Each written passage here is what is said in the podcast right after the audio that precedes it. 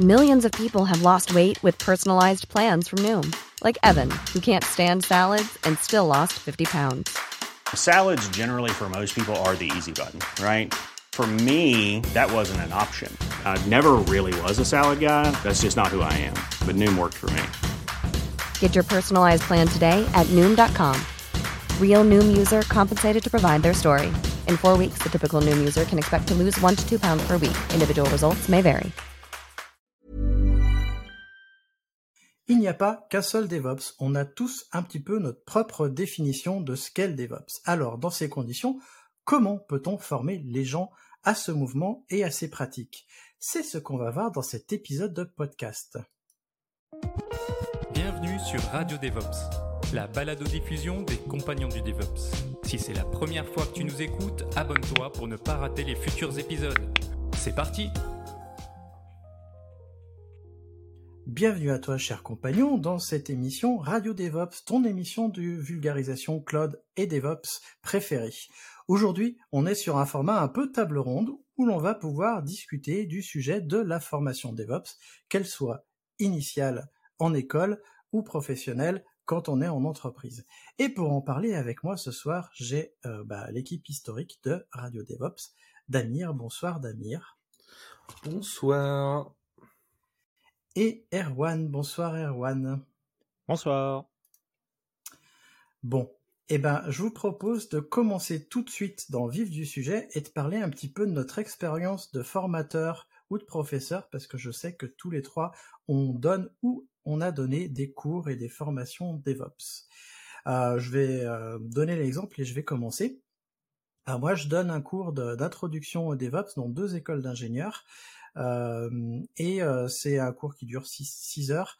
Euh, je le donne à des personnes qui sont en formation initiale et qui sont que en cours, et à une autre école où ils sont en alternance, donc ils voient aussi le côté entreprise et le côté et le côté école. dans la deuxième, justement, je donne un cours supplémentaire où je leur apprends GitLab CI et en et en cible. J'avais oublié mes noms mon nom. Et je donne aussi bah, des formations en entreprise et j'ai une formation en e-learning et j'en lancerai plusieurs autres aussi. Euh, et je travaille ma pédagogie depuis plusieurs années. Erwan, je vais te laisser la parole. Euh, oui, bah alors euh, moi effectivement aussi j'anime des, cours en université, en, en IUT, puis maintenant je fais plus trop, mais avant en école aussi. Et, euh, globalement, euh, les, euh, les, les, sujets que je traite sont liés donc à, l'univers du DevOps, parce qu'il y en a pas mal autour du monitoring, sur le côté comment suivre suivre son activité de production en gros. Le, le sujet le, le, sujet tourne autour de, de des outils là-dessus, donc des types StackELK, etc. Avec toute toute la, la, la, philosophie de pourquoi c'est important, etc., euh, l'itération, comprendre euh, pour s'améliorer, euh, etc. Donc ça va un peu dans le dans, dans, dans le cadre, enfin c'est clairement dans le cadre du DevOps. Un petit peu de formation euh, à l'automatisation autour de Ansible euh, et euh, et aussi bah, je faisais une, une présentation avant que je faisais bah, du coup dans des écoles et genre dans des dans des structures comme Simplon pour présenter le métier DevOps, dire expliquer ce qu'est le quotidien d'un DevOps. bah là, en l'occurrence quand je travaillais dans dans, dans, dans une startup. Et du coup, euh, je on finit par, euh, par moi-même. Donc moi, j'ai donné cours, euh, commencé à donner cours il y a maintenant euh, pas mal d'années, je crois que c'était a 6 ou 7 ans. Euh, historiquement, j'ai commencé par donner cours de mail avec de l'exchange, ce qui est un reliquat de mon ancienne vie, on va dire. Et cours de Linux assez classique, orienté utilisation et administration.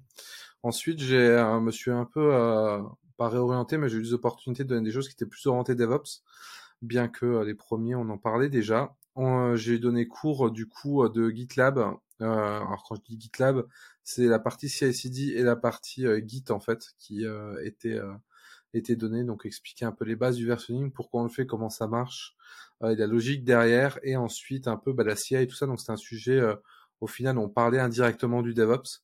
Et un deuxième deuxième cours que je donnais, c'était sur euh, bah, pareil, mais avec GitHub en fait. Donc du coup, euh, sur les deux là, on parlait énormément de, de DevOps. Et oui, je donnais cours aussi de cloud avec une introduction en se basant sur AWS. Donc là encore, très lié au DevOps et ça me fait penser, ben, Erwan me fait penser. J'avais aussi donné des présentations à une époque sur ce qu'on appelait les métiers du DevOps donc un peu tous les métiers qui gravitent autour euh, du DevOps euh, pour les présenter aux, étudiants et leur expliquer en même temps ce qu'était le DevOps. Je pense que je vais rajouter ça dans mes cours parce que je m'aperçois en discutant euh, avec les élèves et ça nous fait une transition justement pour la suite. on va parler un petit peu, c'est quoi notre ressenti entre les formations initiales, donc des élèves qui n'ont jamais touché à, bah, qui n'ont jamais été en entreprise pratiquement, ou la formation professionnelle avec des professionnels qui sont en entreprise.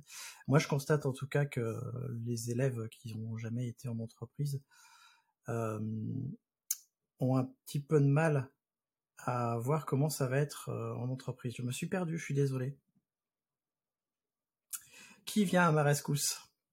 Tu, tu, veux dire qu'ils ne se rendent pas compte du, du, des métiers qui sont derrière euh, ce, enfin, les, les, méthodes de DevOps et, et tout ou, enfin, qu'est-ce que qu'est-ce que tu voulais dire sur euh, justement ces, ces jeunes qui découvrent Merci, merci. C'est exactement ça. Je me suis perdu dans ma pensée. J'ai oublié mon propos initial, qui était en effet les métiers. Alors, en discutant justement avec euh, avec ces jeunes qui ont qui ont qui sont pas allés en entreprise, ils se rendent même pas compte de ce qu'ils veulent faire plus tard et de quels sont les métiers qui sont à leur portée, puisqu'en plus, alors euh, je donne cours à, des élèves ingénieurs de filière presque générale, mais ils ont une spécialité euh, informatique, euh, système et réseau quand même, et ils savent pas ce que c'est un développeur, ils savent pas ce que c'est un ops, ils savent pas ce que c'est un DBA, etc.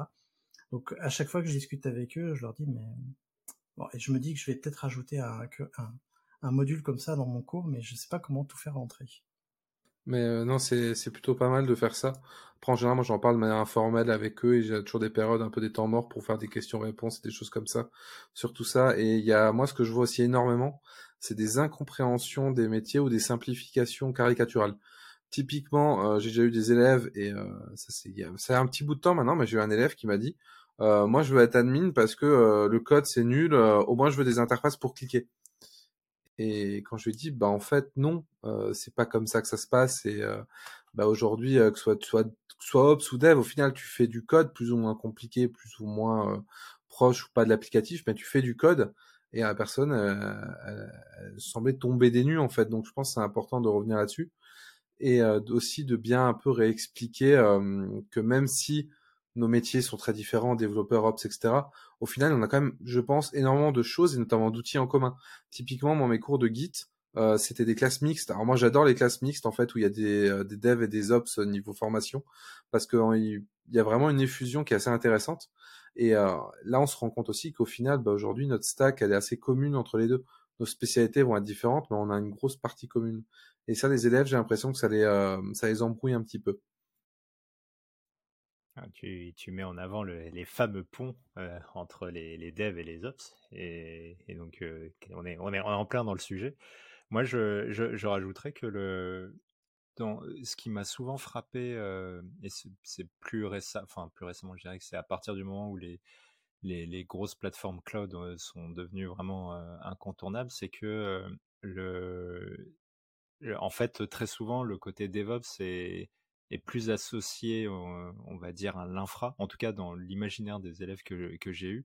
Et donc, je me souviens que, enfin, il y, avait souvent des remarques de type, ah bah ouais, mais maintenant qu'il y a des plateformes cloud, que je peux avoir ma VM ou, ou mon load balancer en deux clics, est-ce que, enfin, quel est l'intérêt de, de ton taf, on va dire, de d'Ops? Et moi, j'ai expliqué que justement, le, mon taf avait évolué, que avant, je créais bah, les, playbooks ou whatever pour installer tout ça. Maintenant, bah, tu, utilises du Terraform ou quoi que ce soit pour créer de façon automatisée ce genre d'infrastructure et que, en fait, c'est pas parce que, enfin, c'est le métier évolue. Moi,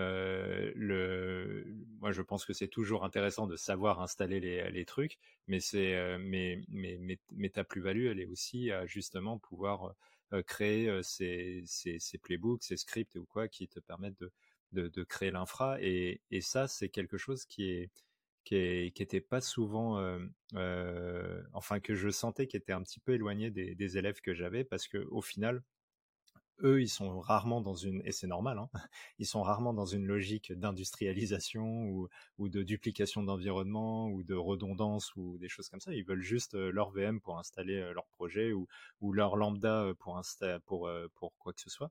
Et, et, auquel cas, moi, je comprends qu'ils n'ont pas envie de se mettre à du Terraform ou quoi que ce soit, qu'ils aiment bien cliquer et tout.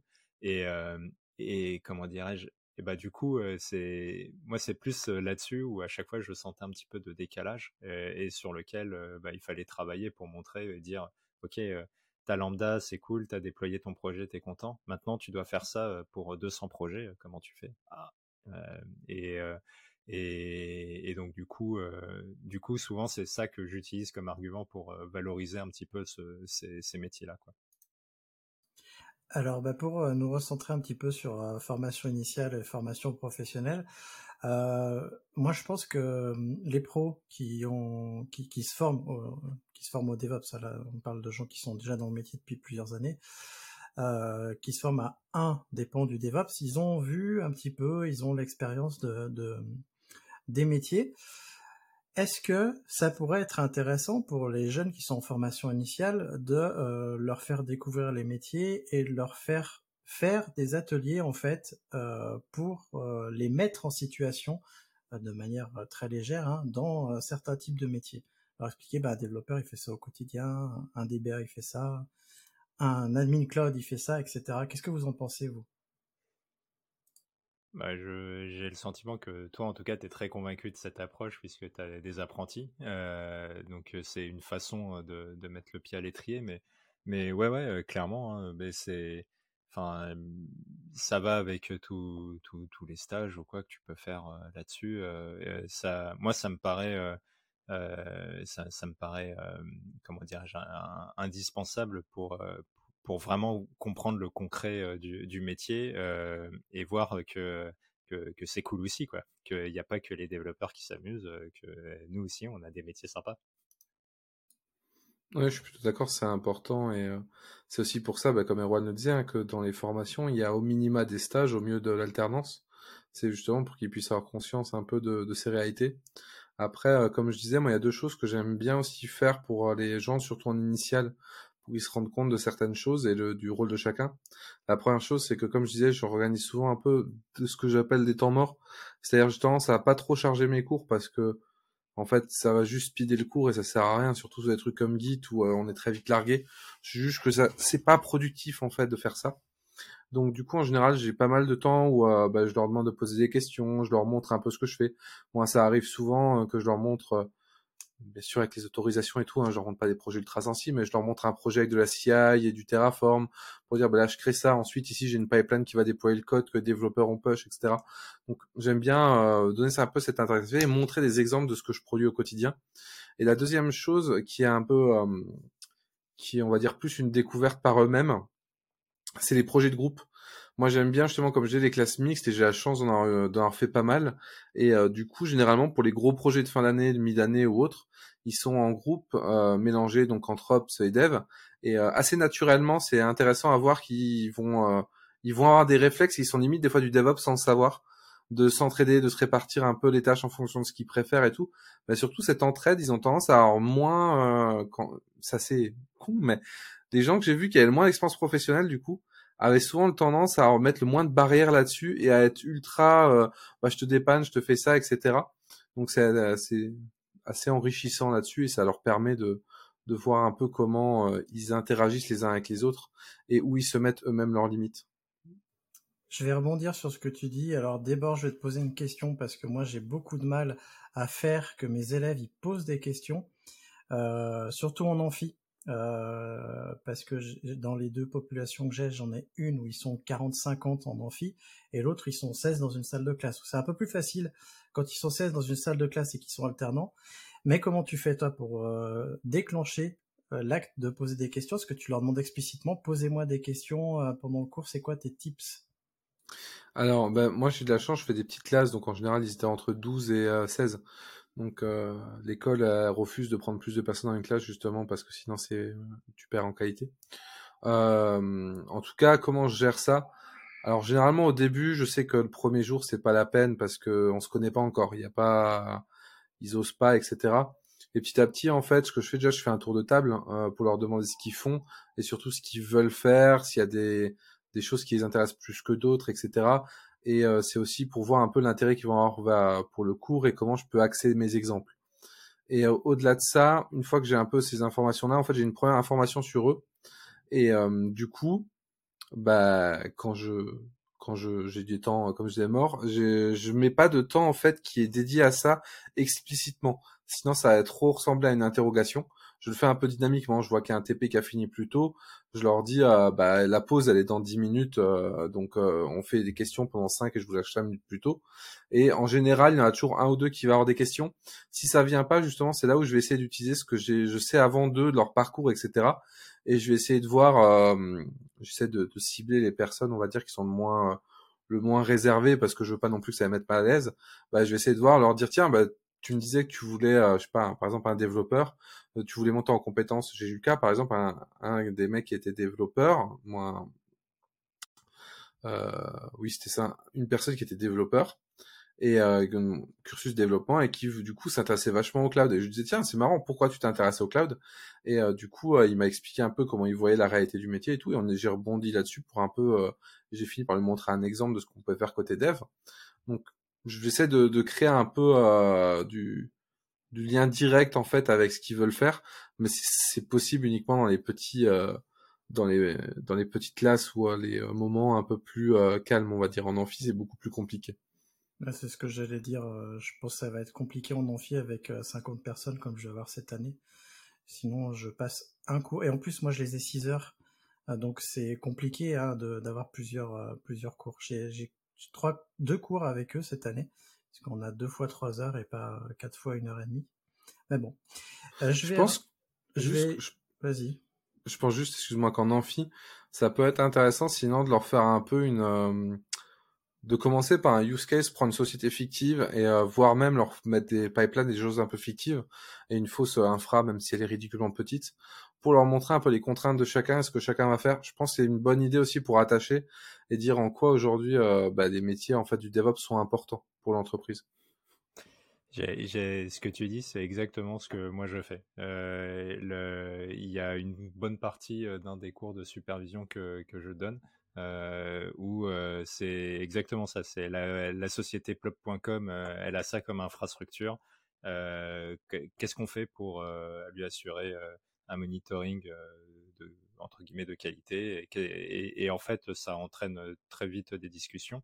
Et, euh, et, en fait, tu rebondis vachement sur toutes les problématiques DevOps parce que tu vas dire, OK, tu veux faire ça, tu veux faire ça, comment tu déploies ça, euh, est-ce que ça scale, est-ce que là, il y a quatre machines, si demain il y en a 400, comment ça, comment ça se passe, etc. Et euh, souvent, ça amène des bonnes discussions. Eh ben nous, on a euh, à Télécom Saint-Étienne, là où j'ai euh, j'ai beaucoup d'élèves, on a un projet, un gros projet qui s'appelle euh, le projet Interface Admin, qui est un projet DevOps en fait, où on leur fait faire des équipes de 5 personnes, ils se mélangent, et ils doivent écrire et concevoir et déployer un logiciel de supervision. C'est-à-dire qu'ils écrivent eux-mêmes le logiciel de supervision, ils doivent le conteneuriser, ils doivent le déployer, ils doivent mettre en place l'intégration continue, il y a toutes les étapes euh, qui mettent en pratique tous les cours qui normalement ils ont eu jusqu'à présent. Euh, c'est un projet de 14 séances, c'est assez, euh, c'est un assez gros projet pour eux, puisque c'est 14 séances de 3 heures et demie. Donc ça fait beaucoup de travail et euh, c'est le truc en fait qui, les, qui leur fait voir ce que c'est que le DevOps un petit peu en entreprise. Un petit peu, je dis parce que voilà. Moi, j'insiste beaucoup quand euh, quand je les ai sur euh, l'échange au sein de l'équipe et ce genre de choses sur l'aspect l'aspect management et, partage parce que je sais pas si les autres profs ils insistent là-dessus. On va pouvoir passer, je pense, aux attentes du milieu.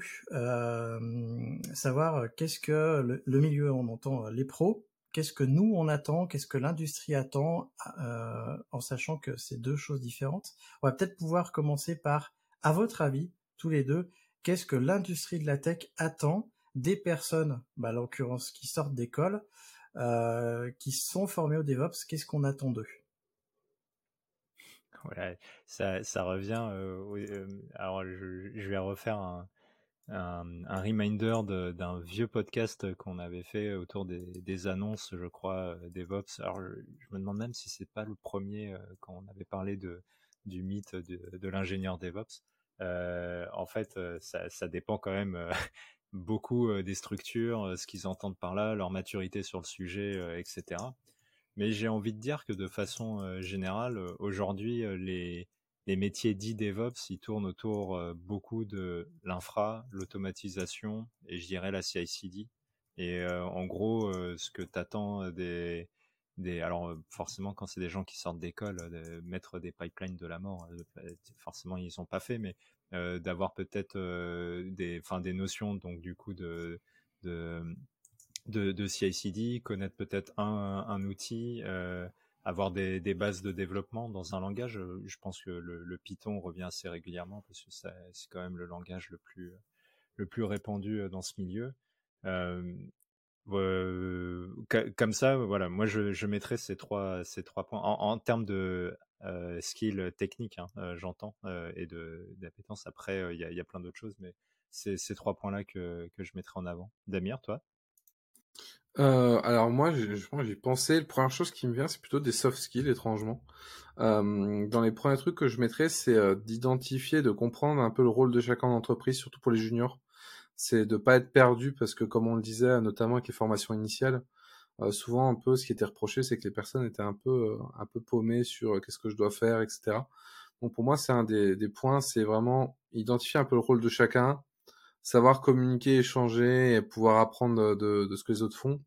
Et ensuite, euh, ça va être euh, bah, d'être assez, euh, j'allais dire, de, de, savoir en fait apprendre et découvrir de nouvelles choses parce que les stacks, on a beau en avant en apprendre certaines briques, etc. et en voir notamment à l'école, on retrouvera jamais exactement la même stack quelque part. Hein. C'est assez, c'est un classique, il y a tellement de petites choses, etc. C'est normal. Donc de pas paniquer dessus et de savoir du coup apprendre sur un peu le tas entre guillemets euh, les deux trois euh, points qui peuvent leur manquer. Pour moi, c'est les principales choses qui, vont être demandées. Euh. Là, je parle plus des juniors, hein. je je parle pas des seniors bien sûr. Je suis d'accord avec toi. Je, je pense que l'industrie, elle attend en fait des nouvelles personnes. Alors moi, je vais plutôt parler des bacs plus 5 là que des masters et autres que, des personnes qui sont en BTS. Euh, elle va plutôt attendre de ces personnes-là qu'elles savent apprendre, donc savoir apprendre à apprendre, et qu'elles aient des bases un peu solides euh, bah, sur les bases justement. Euh, les bases du réseau peut-être quand on parle d'administrateur cloud ou système les bases réseau l'algorithmie pour tout tout le monde y compris les ops pour moi c'est enfin je dis pour moi, mais je pense que l'industrie, elle, va attendre à ce qu'on connaisse l'algorithmie.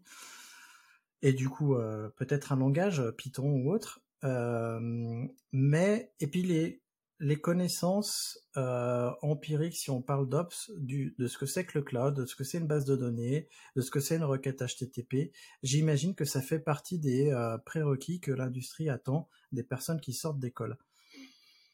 Nous, on a eu un stagiaire justement qui sortait d'école et il n'avait pas ces bases-là.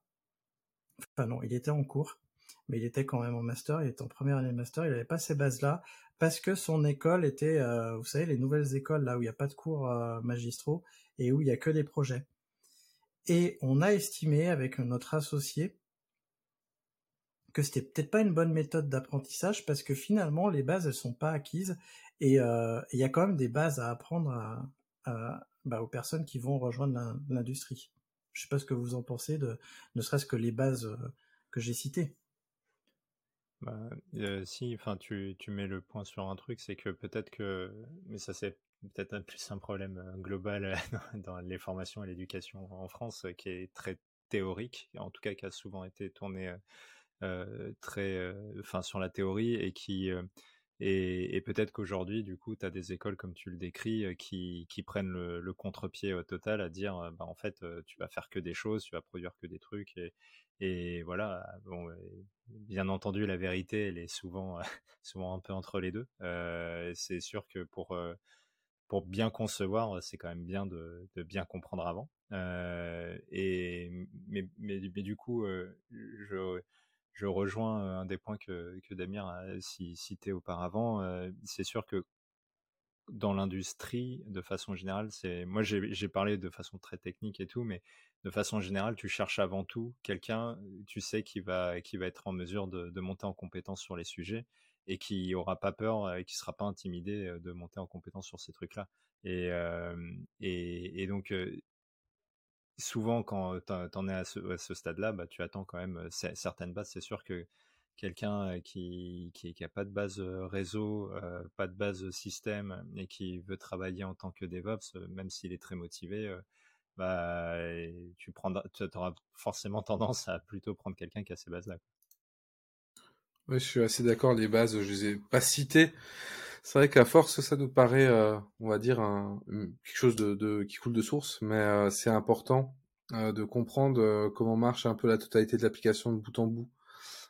C'est d'ailleurs pour ça, quand j'ai des juniors, j'aime bien poser des questions un peu très générales là-dessus, justement, du type, bah tiens, demain, j'ai un serveur avec une avec une archi un peu simple. Comment tu t'imagines que la que la requête, quel cheminement est fait, etc. Et du coup, il y a toujours des réponses très intéressantes pour voir un peu s'ils ont compris l'ensemble. Et je dirais même plus, en fait, ces bases-là aujourd'hui, elles sont juste nécessaires pour apprendre rapidement et de manière qualitative on peut pas apprendre euh, les technologies entre guillemets, alors je dis entre guillemets ça englobe plein de technologies, mais les technologies modernes slash DevOps sans bien comprendre les bases, ou sinon on va les apprendre mal, on va vraiment galérer. Dans le sens où bah, c'est empirique en fait, tout repose sur des choses qui existent déjà. Je prends un exemple très con, euh, demain euh, vous dites ah ben moi j'apprends pas Linux parce que Linux s'en fout dans ce Docker. Ben, la personne si elle connaît pas Linux, Docker ça va être compliqué parce que les images derrière, ça reste un système. Il y a l'arborescence des fichiers à comprendre, il y a comment je gère les paquets, comment j'installe les choses. Donc c'est vraiment important de connaître les choses là. Et une fois qu'on les connaît, bah, c'est très simple d'apprendre. C'est comme euh, comme on l'avait déjà dit euh, dans d'autres épisodes, si on connaît un langage et qu'on connaît euh, l'algorithmie comme Christophe le disait et d'autres choses, Demain, vous devez apprendre un autre langage. Vous avez tout ça, c'est même plus à apprendre. Vous avez juste à apprendre un peu de syntaxe, peut-être deux trois particularités. Donc les bases, on est d'accord, c'est euh, c'est juste vital. Et vaut mieux avoir de bonnes bases, je pense, que euh, savoir euh, utiliser des trucs un peu cutting edge et très haut niveau sans comprendre ce qui se passe derrière. moi, en tout cas, je préfère. Justement, vu que tu as dit moi en tout cas je préfère, on va parler de nos attentes personnelles en tant que professionnel. Euh, bah, je vais commencer. Euh, du coup, mes attentes personnelles en tant que professionnel, c'est que les personnes que je vais embaucher, pour l'instant, c'est des alternants que j'embauche, je vous l'avais dit, mais quand je vais embaucher des personnes qui vont sortir de l'école, mes attentes, c'est les bases. Alors, j'ai pas dit Linux, mais c'est évident que si la personne, elle ne connaît pas Linux, mais jamais elle mettra les pieds chez moi, parce que de toute façon, elle va, bah, elle va pas pouvoir faire son travail. Linux euh, et Git. Euh, Git, c'est ultra essentiel. Alors, vous allez me dire, ça s'apprend vite. Bah, l'expérience me dit que non, ça s'apprend pas si vite que ça. Et pour moi, ça doit faire partie des bases, comprendre ce que c'est qu'un gestionnaire de version, euh, comprendre les différentes branches, pour quand on fait du développement et de l'ops, c'est ultra important. Pour moi, c'est ça les bases, et puis bah, connaître, comme je l'ai dit tout à l'heure, les, euh, les bases du réseau, euh, enfin les, très bases du réseau. Hein. Moi, je suis pas très fort en réseau, mais je sais ce que c'est une requête HTTP et je sais euh, ouvrir mon navigateur, faire une inspection et aller voir dans l'onglet c'est quoi que je reçois quand je reçois une requête HTTP. Des trucs comme ça. Pour moi, c'est ce que j'attends en tant que pro. Erwan, je te laisse la parole.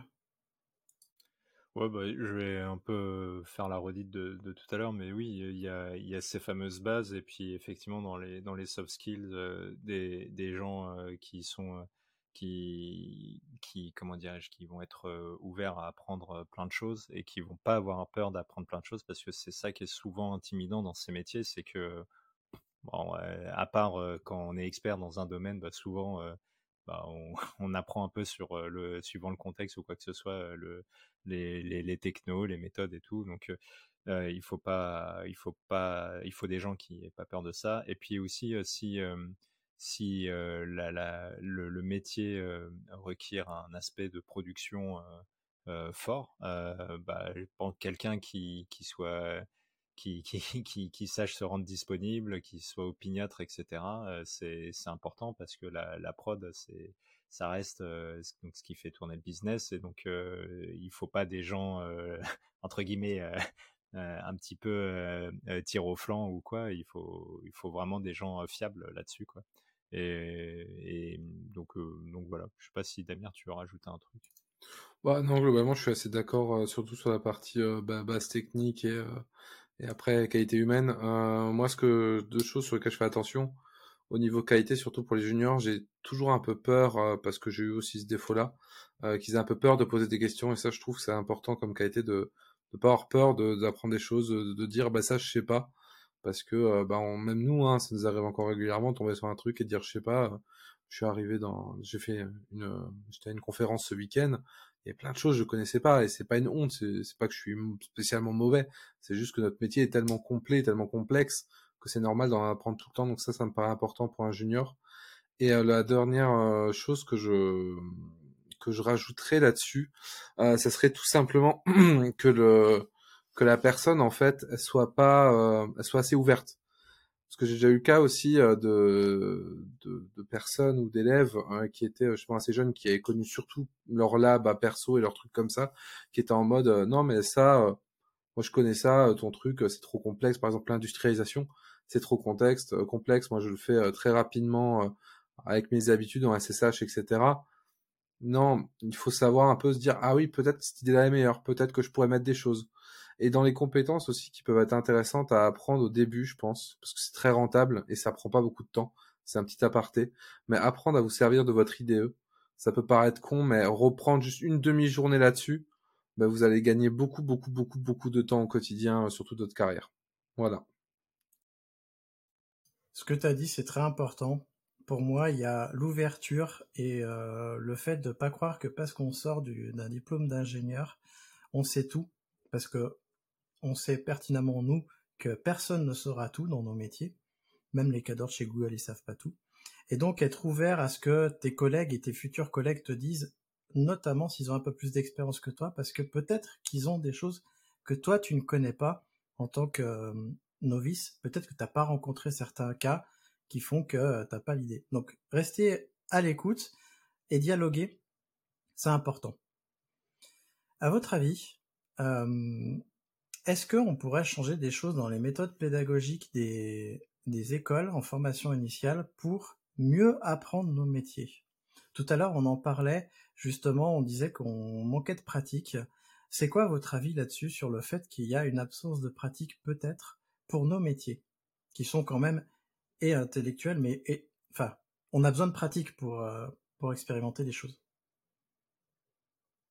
Ouais, alors je, enfin, euh, c'est vrai que moi je parlais effectivement qu'il y a pas mal de formations en France qui sont quand même très, avec un, rapport très théorique, mais mais, déjà, tu avais l'air de dire qu'il y, y, a des écoles qui prennent totalement le, contre-pied de, de, ça. Et, et, et en fait, moi j'ai eu la chance d'étudier en Écosse et en Écosse, je trouvais que le mix était pas trop mal. Tu, tu avais des, tu avais pas mal de, de, cours magistraux. Euh, t'avais quasiment pas de, TD et après c'était que des, des TP à rendre en fait. Enfin, des, des, et c'était des projets hyper variés. Bah voilà, dès que avoir, avoir ce mix-là me paraît important justement pour avoir les bases qu'on évoquait, euh, théoriques, et, euh, et, pouvoir se frotter à des, à des vrais sujets, à, des vrais cas d'usage. monter une stack ELK e pour suivre des logs, monter un pipeline pour déployer des conteneurs sur, sur des machines, monter un load balancer pour, pour, pour voir comment marche la redondance ou des choses comme ça. C'est des cas pratiques qui sont normalement pas trop coûteux à pouvoir mettre en place. Il n'y a même pas besoin d'avoir des accès à des trucs cloud ou quoi que ce soit. Juste avec des, petits labs locaux. Bon, il faut quand même les machines pour les faire tourner, mais ça, c'est, ça peut être accessible. Et, réussir à faire pratiquer là-dessus, je pense que c'est effectivement ce qui permettra de vraiment briser, briser certains murs parce que alors, euh, Riyad, si tu nous écoutes, euh, toi, tu étais très très fort, il n'y a, pas de sujet. Euh, mais à, part, à part Riyad, j'ai malheureusement eu des juniors où, où je sentais qu'on partait de plus loin d'un point de vue pratique. Et, ça se rattrape, mais tu pars de plus loin. Du coup, du coup, je suis assez d'accord. Faut qu'il y ait un mix. On peut pas supprimer la pratique ou le théorique. Il y a des choses qui sont purement théoriques dans nos métiers. Faut l'accepter. Euh, je pense aussi à des choses très cons, des choses culturelles. Moi, moi j'ai un, cours que j'ai trouvé super utile et que j'ai apparemment plein d'écoles ne font pas. C'est expliquer le fonctionnement euh, de tout ce qui est euh, les règles d'internet, etc.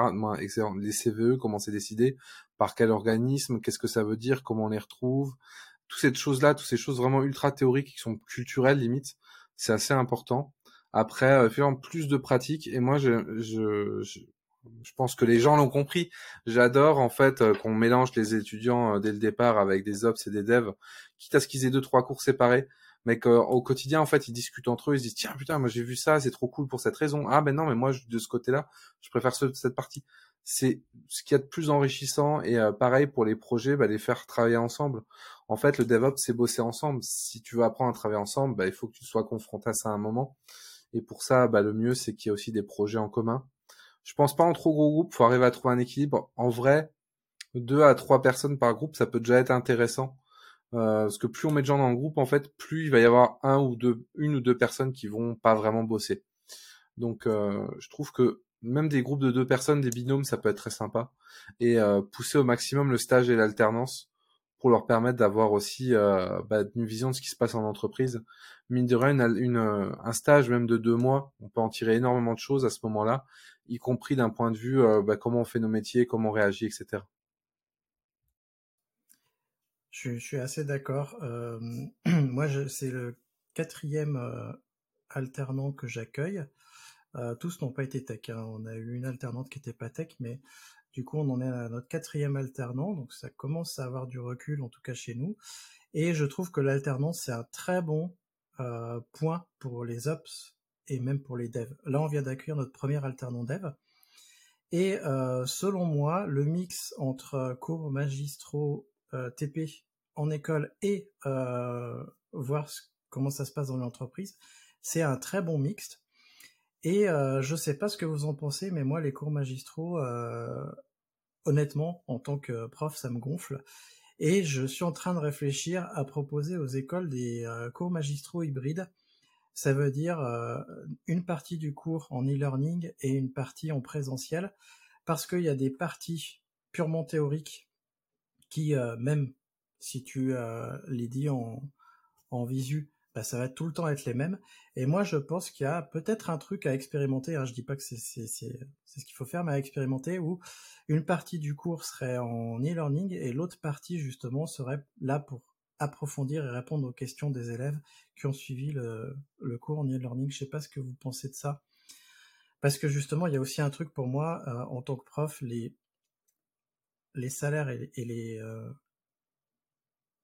je sais pas comment on peut, appeler ça parce que je suis à la fois prof vacataire et à la fois en prestation et les prestations sont vraiment très basses ce qui fait que si tu n'acceptes pas de faire ça pour la gloire tu sais qu'en fait les écoles elles vont trouver soit des personnes qui sont pas expérimentées soit des gens qui, bah, qui, sont là et puis qui qui, qui sont bah, qui sont pas expérimentés qui ont qui ont pas vu forcément beaucoup de choses dans les métiers euh, de la prod. Voilà je vais m'arrêter là et je vais vous poser la question là-dessus, euh, je pense qu'on est tous d'accord. Euh, surtout dans le métier où le privé bah, est plutôt bien. quand je dis privé, c'est euh, hors éducation et même école privée. ça paye plutôt plutôt bien, mais c'est vrai que l'éducation, bah, c'est souvent plus bas. Et moi, moi, quand je donnais cours tout le temps, bah, je savais que je signais en dessous de ce que je gagne normalement. Donc, je perdais de l'argent. Je faisais ça parce que j'aimais partager. Et comme tu dis, je voulais que les élèves ils aient au moins une personne qui avait fait de la prod et des choses comme ça pour leur, pour leur montrer des trucs. Après, sans, sans dire que j'étais parfait, euh, je savais que j'avais de l'expérience là-dessus, j'avais des choses à leur donner. Euh, pour ce qui est de la forme, en fait, moi, je, je perso, j'ai un plus tu parles plus de vous la vidéo et après en globalement il y a un échange sur la vidéo c'est ce qu'il y a déjà plus ou moins euh, sans avoir le côté vidéo alors effectivement on pourrait un peu euh, se débrouiller pour qu'il n'y ait pas besoin de répéter le cours plusieurs fois en, en amphi mais euh, globalement, c'est ce qu'il y a déjà en IUT où tu as avoir le, le cours magistral. Ensuite, tu as le, t'as le TD, et dans le TD, généralement, tu poses des questions profs, tu discutes de ça avec eux, et c'est au TP ensuite que tu fais vraiment la pratique. Après, est-ce que ça peut permettre de, de réduire assez les coûts pour que ce soit intéressant pour beaucoup plus de monde? J'ai quand même des gros doutes, mais ça, c'est encore une autre, une autre histoire. Bon, après, je précise que le cours que je donne le plus, c'est un cours intemporel, culturel. Et donc, il y a très peu de choses qui évoluent. Et donc, euh, c'est pour ça que je. C'est moi, ça fait trois ans que je le donne. Et il y a quelques petites choses que j'ajuste. Mais sinon, la base du cours, c'est tout le temps la même. Et en effet, euh, je me dis, il y a quand même quatre heures que je pourrais euh, tourner en vidéo sans aucun problème. Et deux heures que, que je pourrais passer avec les élèves à répondre à leurs questions, à approfondir des points, etc.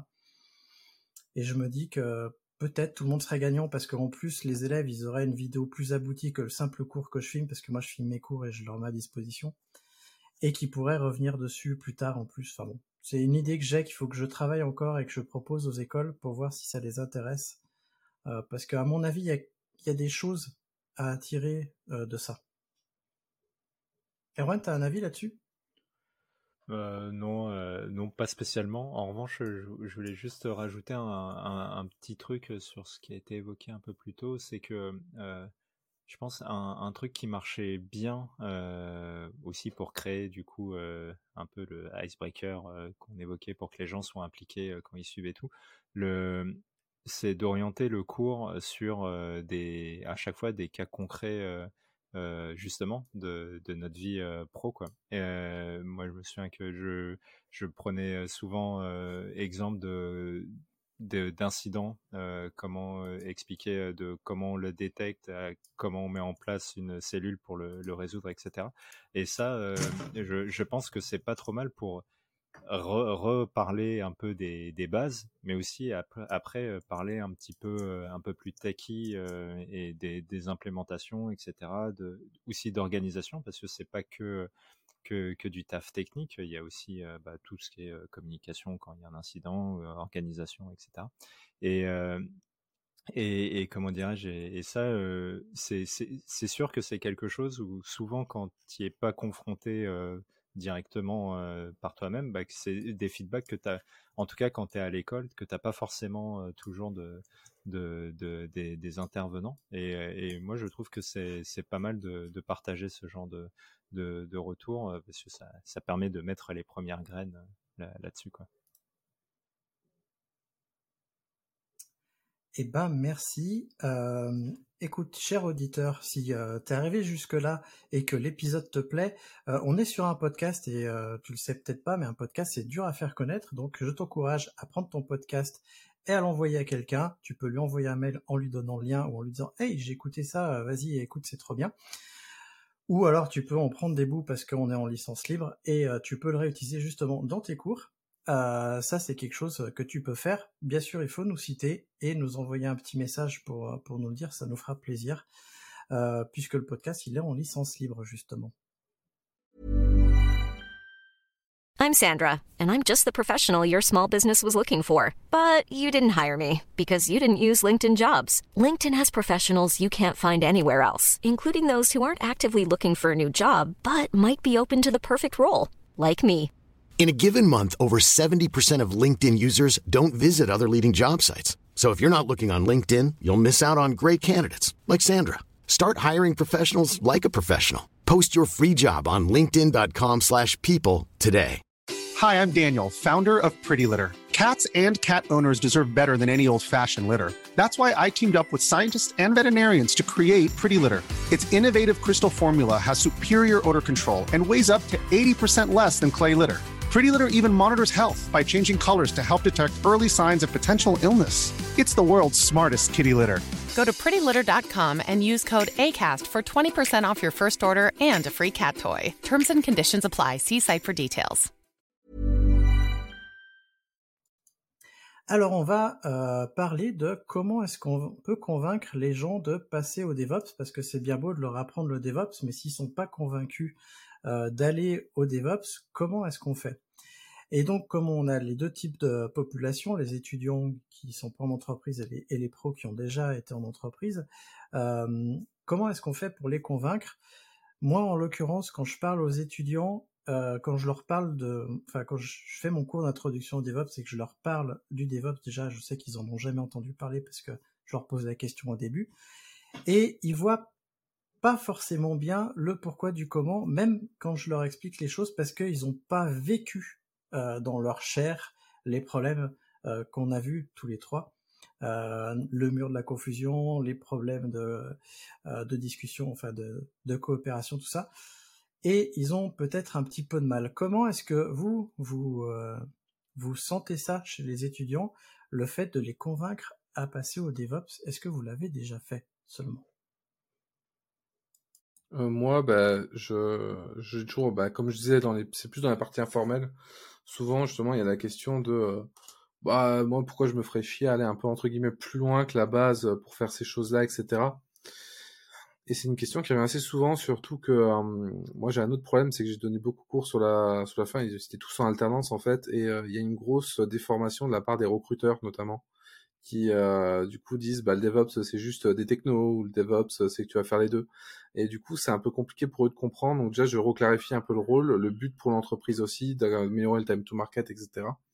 Et au-delà de ça en fait, je leur explique que aujourd'hui les métiers sont en train de, de muter on a aussi euh, on a aussi une on est dans une période où petit à petit bah, la, la, pénurie informatique que nous on a connue là depuis quelques années va dans les 5 6 ans se résorber et en fait pour le coup à mon avis ce qu'on va chercher petit à petit c'est d'aller plus loin en fait. On va plus se contenter de, de choses assez on va dire je dis basiques mais c'est pas c'est pas de la conscience condescendance rien. C'est juste que on va vouloir faire les choses de, de manière un peu plus un peu plus évoluée. Et du coup, bah, c'est important pour moi de suivre ce virage le plus rapidement possible parce que comme dans toute transformation, que ce soit dans les métiers ou autres, bah, ce, ce sur quoi on s'adapte pas et on s'adapte pas avant, bah, on va le subir. Et subir, c'est toujours moins agréable que être prêt et être déjà dans, le mouvement, on va dire. Donc je, leur parle pas mal de ça en leur expliquant que c'est important pour le coup. La plupart comprennent et je leur explique aussi que c'est un peu l'intérêt du métier. Moi, vulgairement, je leur dis, aujourd'hui, vous n'avez pas envie de faire de, de l'Ops à l'ancienne, parce que même nous, ça nous faisait chier, en fait. Et on faisait tout pour en sortir à une époque. Donc, euh, je leur rappelle un peu la réalité de tout ça et que c'est bien plus intéressant pour eux de, pouvoir faire des choses de cette manière-là. Moi, j'ai jamais trop eu. Euh... Enfin, j'ai pas le souvenir d'avoir fait un, lobby particulier euh, sur, le, sur, sur, sur, le sujet euh, comme ça. Euh, mais par contre, ce qui est sûr, c'est que le souvent quand, on parle de l'émergence de ce mouvement, on, explique les, fameux silos entre les devs et, les, ops, c'est dire voilà c'était compliqué, euh, compliqué pour travailler, etc. Et en fait, souvent ces exemples-là, et, là euh, après, bah, euh, nous on commence à être un petit peu vieux, donc on a un peu d'expérience, on peut parler de deux trois trucs qu'on a connus, mais le, le, fameux on reçoit un zip qu'on nous dit de déployer, mais sait pas trop comment ça marche, bah, on, on l'a tous connu. Et, et, ça, même sans, sans, sans que les élèves aient connu cette situation, bah, c'est quelque chose qui, qui fait vite, enfin qui, qui, a, quand même pas mal d'écho parce que en fait on comprend vite pourquoi c'est galère quoi. Et mais mais j'ai pas le souvenir de d'avoir fait plus que ça pour, pour, pour, pour, convaincre le sujet. Souvent, moi, j'essayais de, de, plutôt de montrer que, ça, que c'était des métiers sexy euh, et, et, que du coup, il y avait plein de problématiques intéressantes euh, à, faire autour de, nos métiers. Quoi. Moi, je leur raconte euh, une histoire. Euh, je leur raconte comment est-ce que moi je suis tombé dans le DevOps et les problèmes que j'ai vécu. En plus, comme j'ai travaillé dans des très grandes boîtes, j'ai vu tous les problèmes euh, dont on parle avec le DevOps, les silos, euh, euh, les réunions à non plus finir pour faire les mises en prod, les zip, tout ça j'ai vécu. donc, je leur raconte une petite histoire qui dure 10 minutes pour les mettre en les mettre en jambes. Tout à l'heure, en préparant le podcast, on parlait du rapport à la prod et du fait que justement, quand on apprend aux gens à être des ops et pas des devs, en l'occurrence là, être des ops qui vont faire de la prod. Si vous ne l'avez pas écouté, allez écouter notre épisode de podcast qui parle de la prod et des astreintes. Je je vous en dis pas plus, mais par contre, nos chers élèves, euh, comment est-ce qu'on leur fait passer le rapport à la prod en sachant que souvent ils n'ont jamais travaillé? Euh, Moi j'ai une réponse toute faite, mais c'est pas pour tous les élèves. Euh, vous, vous avez des idées là-dessus ou pas du tout? Je, ne suis pas sûr d'avoir bien saisi la, question. C'est comment tu comment tu les mets à faire de la prod, genre progressivement. c'est ça comment que tu en tête? Ouais, comment tu sensibilises tes élèves à c'est quoi la prod? Parce que la prod, il faut le vivre finalement pour vraiment comprendre les tenants et les aboutissants. Tu vois, c'est ah bah moi j'ai une solution simple, hein. c'est tu le mets en seul reporter des alertes, tu vas voir que il va il va vite comprendre ce que c'est que, que, la prod. Hein. Mais euh, non non bon bien sûr je, rigole, hein, ne faites pas ça chez vous. Mais euh, mais mais non mais c'est c'est juste des, découvrir euh, découvrir en fait tout tout ce que les gens même dans les équipes, certaines équipes techniques, il y a des gens qui se rendent pas compte que des services tombent, que en fait qu'il y a des gens derrière le fait que les les pipelines sont up, que, que, tout se passe bien. Euh, si, si, ça se passe bien, c'est qu'il y a du travail et c'est du travail de construction, mais aussi de, de maintenance. Et en fait, montrer ça petit à petit et, après bah, mettre dans le bain, enfin faire du du père pour pour lui dire voilà comment j'ai débugué ce truc là et puis jusqu'au jour où c'est c'est lui qui, qui, a la main sur le pair programming euh, pour, euh, pour débugger le truc. Puis, le jour où il sera après seul, euh, enfin, il, elle sera, sera seule sur le sujet. Moi, je pense que c'est le, le, bon, enfin, un bon moyen de, de, de, de sensibiliser là-dessus et, et, et d'accompagner et, et, de découvrir la vraie prod. Et, et moi, je me souviens que la prod, je l'ai, pris vraiment en pleine tête parce que ce que je, ce que je disais en rigolant, c'est un peu ce que j'ai vécu. Donc, le, je, sais que c'est pas toujours facile. Et du coup, ouais. Vas-y, Damir, c'est parce qu'on ne voit plus, mais vas-y, parle. Euh, ouais, non, euh, désolé. du coup, de mon côté, de mon côté, je pense que la prod, on peut pas s'y préparer totalement en école. On peut leur donner des éléments pour qu'ils soient un peu plus à l'aise mais c'est quelque chose qui est un peu euh, qui est ultra contextuel déjà. Moi, j'ai connu beaucoup de prod et selon euh, le business, selon le, déjà le type de business, il n'y a pas les mêmes euh, criticités. Il y a certains business où t'es down 5 minutes, on s'en fout. T'en as d'autres, t'es down 5 minutes, c'est la panique, le CEO il a mis le feu à son bureau et il s'est jeté par la fenêtre. Donc ça, ça dépend vraiment des cas. Et je pense que c'est important d'expliquer aux élèves qu'il faut bien comprendre justement si le business pour comprendre la prod, bien comprendre à quel point c'est critique, etc. Et une chose qui est importante, c'est qu'on est tous stressés quand il y a des problèmes en prod. On a toujours un minimum de stress et c'est normal, c'est même sain. Le plus important, c'est de pas être seul en fait. Quand il y a un gros problème, c'est d'être plusieurs, de savoir qu'on peut compter sur d'autres personnes. Et pour moi, ça c'est un des, des phénomènes les plus importants. Et j'essaie de leur expliquer ça. Pour le reste, bah, c'est euh, c'est quelque chose qui malheureusement ça prend un peu euh, sur le feu. On peut je, je, vais faire une, comparaison qui est absurde, qu'on soit bien d'accord là-dessus, elle est totalement absurde, mais vous pouvez entraîner un soldat euh, au maniement des armes, etc., comme vous voulez. À un moment, il y aura toujours une différence avec la réalité du champ de bataille. Là, c'est un peu pareil. Justement, tu parles de soldats. Moi, je voudrais parler de la médecine. Je vous en parlais en introduction. Dans les cursus de médecine, euh, il y a la théorie. Et puis, à un moment, ils ont l'internat, euh, où ils passent en fait sur la pratique. Ils sont ils sont, ils sont déjà médecins, mais ils sont pas encore complètement autonomes. Et je pense qu'il y a des choses à faire dans ce sens-là, et c'est pour ça que moi je prends des alternants, parce que pour moi, euh, si tu es en formation initiale, le seul moyen de voir de la prod en étant ops, c'est de faire de l'alternance. Pour moi, si tu euh, si t'es ops et que tu fais pas d'alternance, c'est que tu rates quand même quelque chose, je pense, et quelque chose qui est pratique et euh, tu vas juste te reposer sur des bases théoriques. Et autant faire du dev euh, sur des bases théoriques avec des projets, euh, ça peut se faire, autant faire de l'ops, je pense qu'il y a quand même un truc qui manque. Sur du dev, je, je teinterai aussi le truc.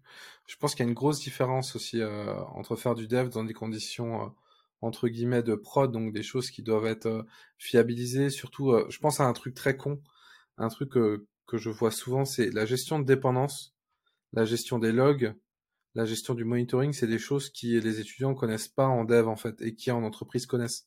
Donc pour moi, l'alternance, elle est vraiment importante dans les deux. À mon sens. Je vois une grosse différence aussi au niveau des devs. Je pensais aussi au début ça, et en me, en discutant beaucoup avec des devs et, autres en, en, entreprise et pour la formation, je me rendais compte que toute cette partie-là, en fait, bah, c'est vrai que si jamais ils font pas de, formation en, entreprise, bah, en fait, on leur en parle jamais. On leur dit jamais, euh, bah là, ton, ton service, tu l'as fait, c'est bien beau, euh, mais il faut que tu gères le login dans tel format parce que c'est comme ça qu'on fait. Là, il faut que tu gères euh, potentiellement l'implémentation de, de dépendance interne, etc., un peu propre, etc. Donc toutes ces choses-là, c'est très important aussi. C'est bien, tu vas dans mon sens, dans le sens où en fait, je pense que dans tous les métiers de la tech, il doit y avoir de la pratique et de l'alternance, c'est la voie royale. Selon moi, euh, on devrait, enfin, pour moi, les meilleurs qui sortent d'école, euh, enfin, en tout cas, les plus adaptés au milieu du travail, qui sortent de formation initiale, à mon avis, on fait de l'alternance. Et je serais assez chaud pour que même en master, les, s'il n'y a pas des, personnes qui font euh, les cinq ans, en tout cas en alternance, que la dernière année, elle soit faite en alternance. Pour moi, c'est quelque chose qui devrait être institutionnalisé. Au même titre que, je vous disais, les médecins, ils font de l'internat. Je, voulais juste rajouter un truc par rapport à, à ce qu'on expliquait sur le, sur l'espèce de montée en, puissance sur, sur, sur, la prod. On parle des juniors, mais en vrai, c'est le même cursus que pour quelqu'un qui est nouveau dans la boîte et qui, qui fait son onboarding. Hein. Parce que tu as beau avoir 30 ans d'expérience, si tu es responsable réseau chez Google, t'inquiète que t'es pas des one prod ready. Hein. donc en, vrai, l'expérience t'assure juste de probablement être plus à l'aise s'il y a un problème et peut-être euh, avoir des meilleurs réflexes, mais tu seras tout aussi, euh, tout autant en galère, pardon, qu'un junior, puisqu'il faut, il faut, c'est ce que disait Damien, contexte, techno, etc. Tout ça, ça, ça s'apprend au fur et à mesure. Et, et donc, euh, je veux pas qu'on qu'on croit qu'on stigmatise du coup euh, le, début des, nouveaux, c'est aussi euh, des nouveaux dans ce métier, c'est aussi euh, le, ce qui fait, enfin c'est aussi le chemin par lequel on passe quand on change de boîte par exemple. Justement, puisque tu parles de boîte, et je vois que là on atteint la partie où tu avais plein de notes sur comment est-ce qu'on va pouvoir convaincre les pros de passer au DevOps. Ouais, alors il y a probablement une bonne partie des notes qui seront pour un futur podcast, mais, mais effectivement, bah, d'un point de vue pour les pros, je pense que la, la méthodo, la méthodo DevOps, elle est assez, pas toujours bien appliquée, mais en tout cas, je, pense qu'il y a un consensus assez général pour dire que c'est des méthodos qu'il faut appliquer, parce que le, finalement, le, le, but ultime de, des, des méthodes DevOps, c'est de réduire le fameux euh, time to market. Euh, et donc euh, la vélocité de sortir un produit et, ses, nouvelles features, etc. Et, donc du coup, je vois pas une boîte qui dirait ah bah non, ah, on préfère sortir le produit dans, dans 8 mois, c'est t'inquiète, c'est plus intéressant. Non, je pense que toutes les boîtes vont dire ah ouais, bah, si je peux sortir le truc plus de façon plus régulière et, pour avoir plus de retours et pour pouvoir l'améliorer plus vite, etc. Bah, tout, le monde dira oui. Donc c'est pour ça que je pense que côté pro, les, les gens sont même s'ils l'appliquent pas forcément bien, en tout cas ils sont convaincus de, du, du, du, truc quoi. Et après, moi, ce que j'avais mis aussi dans un, des points de, nos notes, c'est que le, finalement, le, la méthode DevOps, elle a, pour vocation aussi à, restreindre tout un tas de peines qui sont facilement identifiables aussi pour, les équipes tech en général. j'ai longtemps travaillé pour, pour, une boîte qui fait du streaming audio un des enjeux, c'était l'onboarding des, euh, nouveaux devs. Un, dev qui arrive, euh, il doit pas avoir à lire. Alors, qu'est-ce que j'ai besoin comme version de tel ou tel truc pour builder le front-end ou je sais pas quoi? Quelle version de PHP Non, tout ça, faut pas qu'il ait à, s'en occuper. Donc, une, une, des tâches de l'équipe à laquelle j'appartenais, c'était de faciliter donc cet onboarding. Donc, c'est fournir les outils qui vont bien, euh, pour, euh, pour, euh, pour, pour, pour, résoudre cette peine afin que bah, la personne puisse être vite opérationnelle et donc produire rapidement, etc. etc. Et, en fait, donc toutes ces peines sont assez, assez facilement, je pense, identifiées par les équipes tech. Donc, j'ai parlé d'onboarding, mais pareil sur l'observabilité.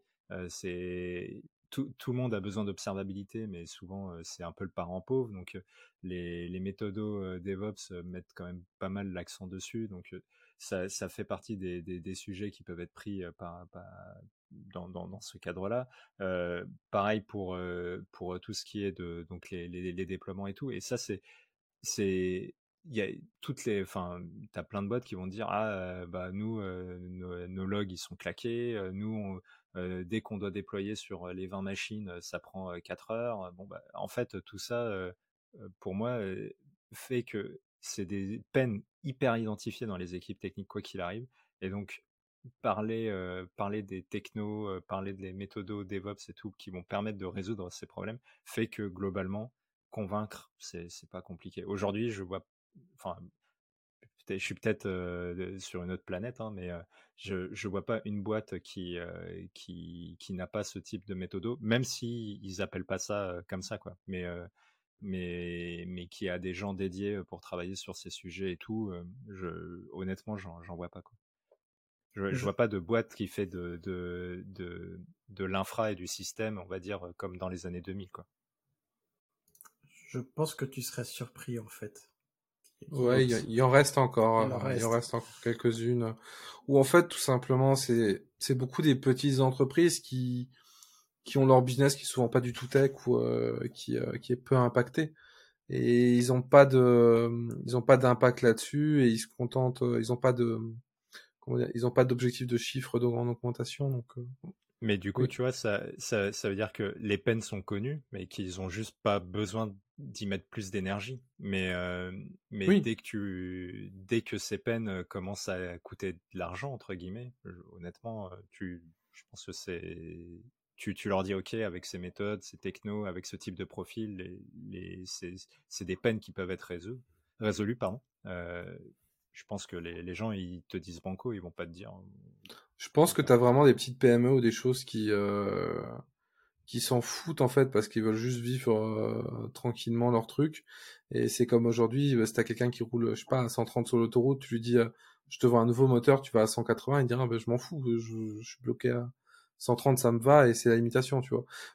C'est une exception, c'est pas, ça va même pas, théoriquement, ça va même pas avec le modèle un peu slash entreprise capitaliste, parce que tu devrais vouloir accroître au maximum.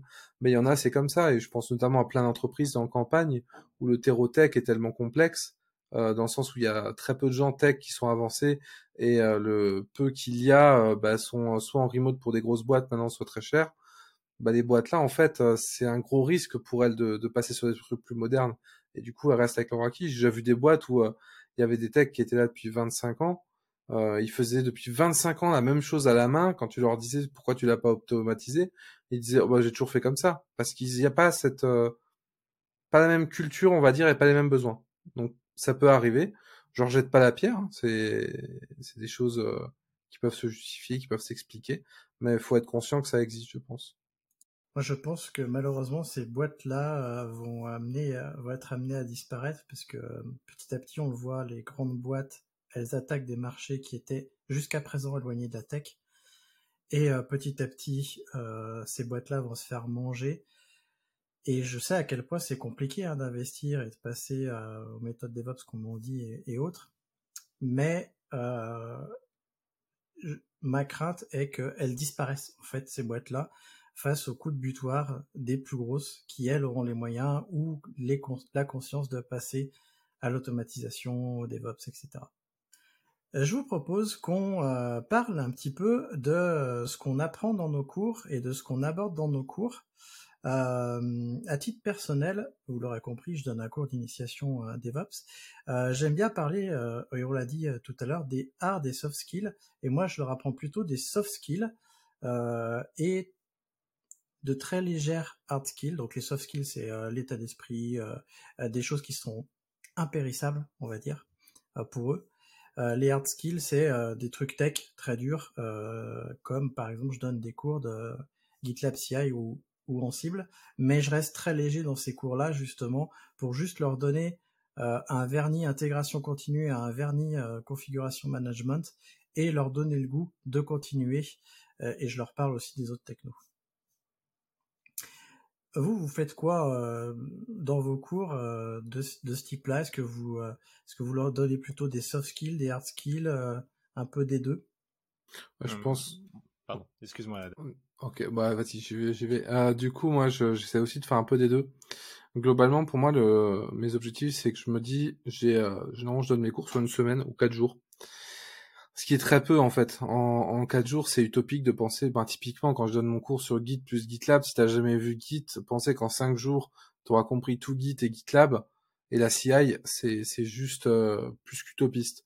Donc moi, globalement, je leur apprends, euh, je cherche à leur apprendre les bases vraiment le plus théorique possible, parce que les bases théoriques, je sais que hors cours, c'est compliqué à avoir typiquement Git comment ça marche derrière, quelle est un peu la logique, etc pourquoi les qu'est-ce qu'un commit en fait, comment c'est chaîné ces choses-là, c'est pas forcément des choses qu'on voit dans la pratique. Donc ça c'est pour moi l'essentiel parce que le cours est là pour ça, le reste tu le verras sur le terrain entre guillemets.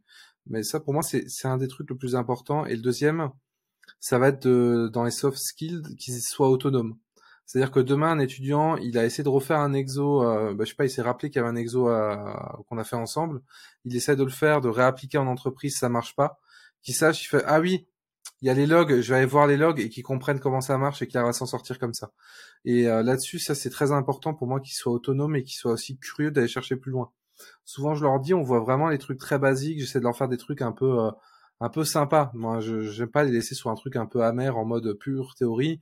Je leur donne des petits projets où ils déploient quelque chose, ils déploient une petite appli ou une petite connerie et ils sont euh, ils sont plutôt contents mais ils savent bien qu'il faut creuser après et pour moi c'est le truc le plus important mais c'est très personnel c'est qu'ils aient le goût en fait d'aller plus loin et d'être curieux là-dessus.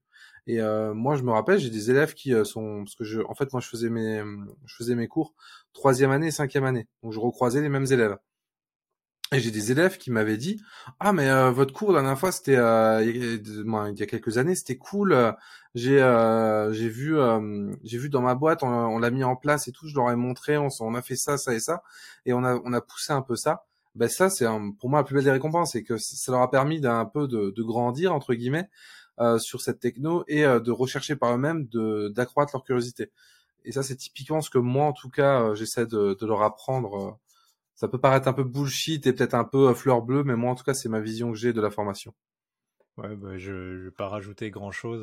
je suis assez d'accord sur le, le fait d'insister sur le côté autonome et savoir chercher un peu par, par soi-même l'exemple euh, de, log que Damir a dit, euh, c'est c'est vraiment moi je pense que c'est le premier truc euh, que, que, je dis à chaque fois qu'on me pose des questions en TP c'est qu'on me dit oui monsieur ça marche pas ok t'as regardé les logs il, il dit quoi et et, et, et, et, souvent enfin je me souviens que ils étaient surpris de voir qu'il y a, il y a des problèmes où on voit dans le log un message d'erreur et moi je leur dis bah, j'en sais rien on, on, va on va chercher en fait. Et et qui, qui voit que euh, Stack Overflow est une, est une source de données euh, incroyable pour, euh, pour, pour avoir des dépannages, bah, en fait, c'est ça, leur montrer que, que, que en cherchant par eux-mêmes, ils peuvent, avec finalement très peu de, d'éléments, ils peuvent arriver à creuser et à trouver des, des, des réponses, bah, c'est effectivement le, le, truc le plus important.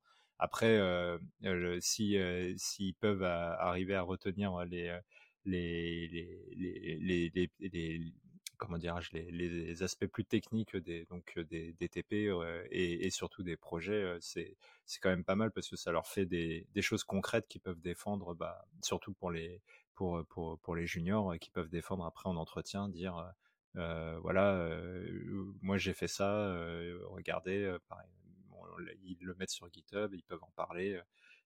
C'est ça, c'est pas mal quoi.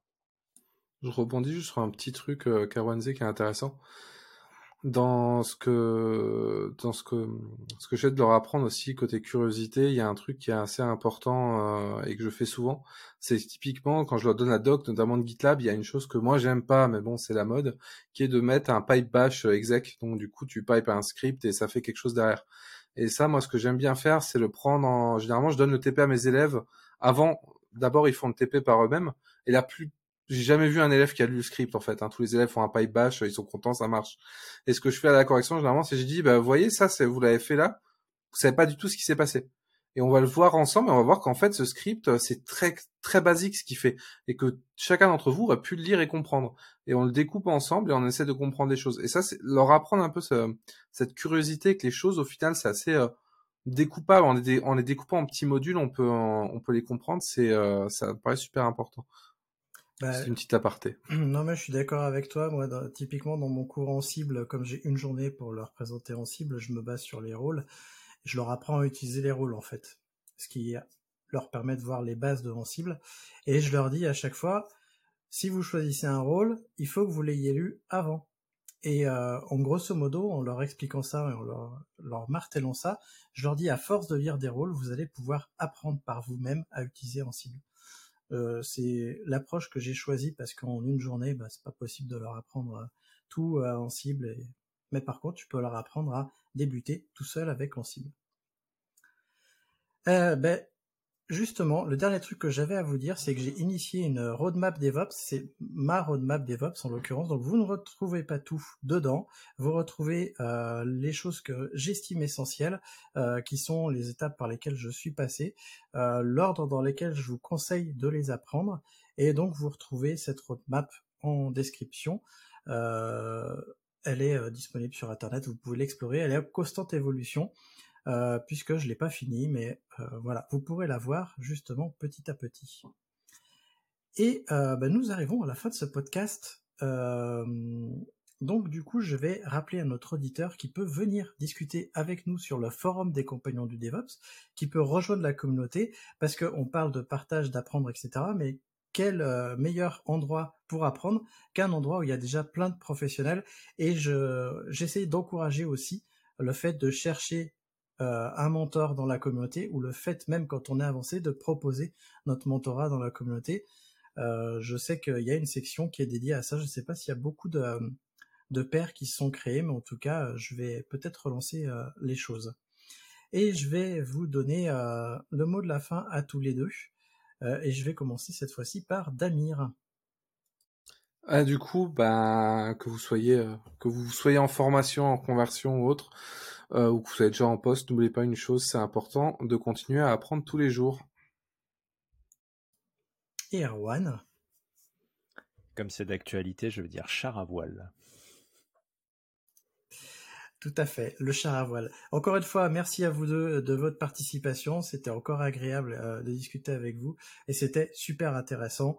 Et on se retrouve tous les trois sur le forum.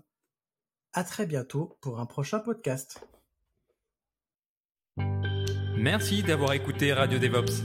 N'oublie pas de noter l'épisode, plus la note sera élevée et plus il sera mis en avant dans les applications.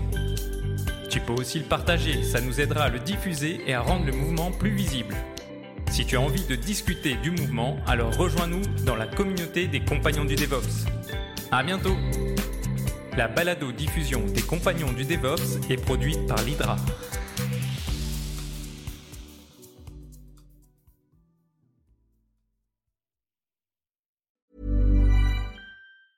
Hi, I'm Daniel, founder of Pretty Litter. Did you know cats tend to hide symptoms of sickness and pain? I learned this the hard way after losing my cat, Gingy. So I created Pretty Litter, a health monitoring litter that helps detect early signs of illness by changing colors, saving you money and potentially your cat's life. Pretty Litter is veterinarian developed, and it's the easiest way to keep tabs on your fur baby's health right at home. Go to prettylitter.com and use code ACAST for 20% off your first order and a free cat toy. Terms and conditions apply. See site for details.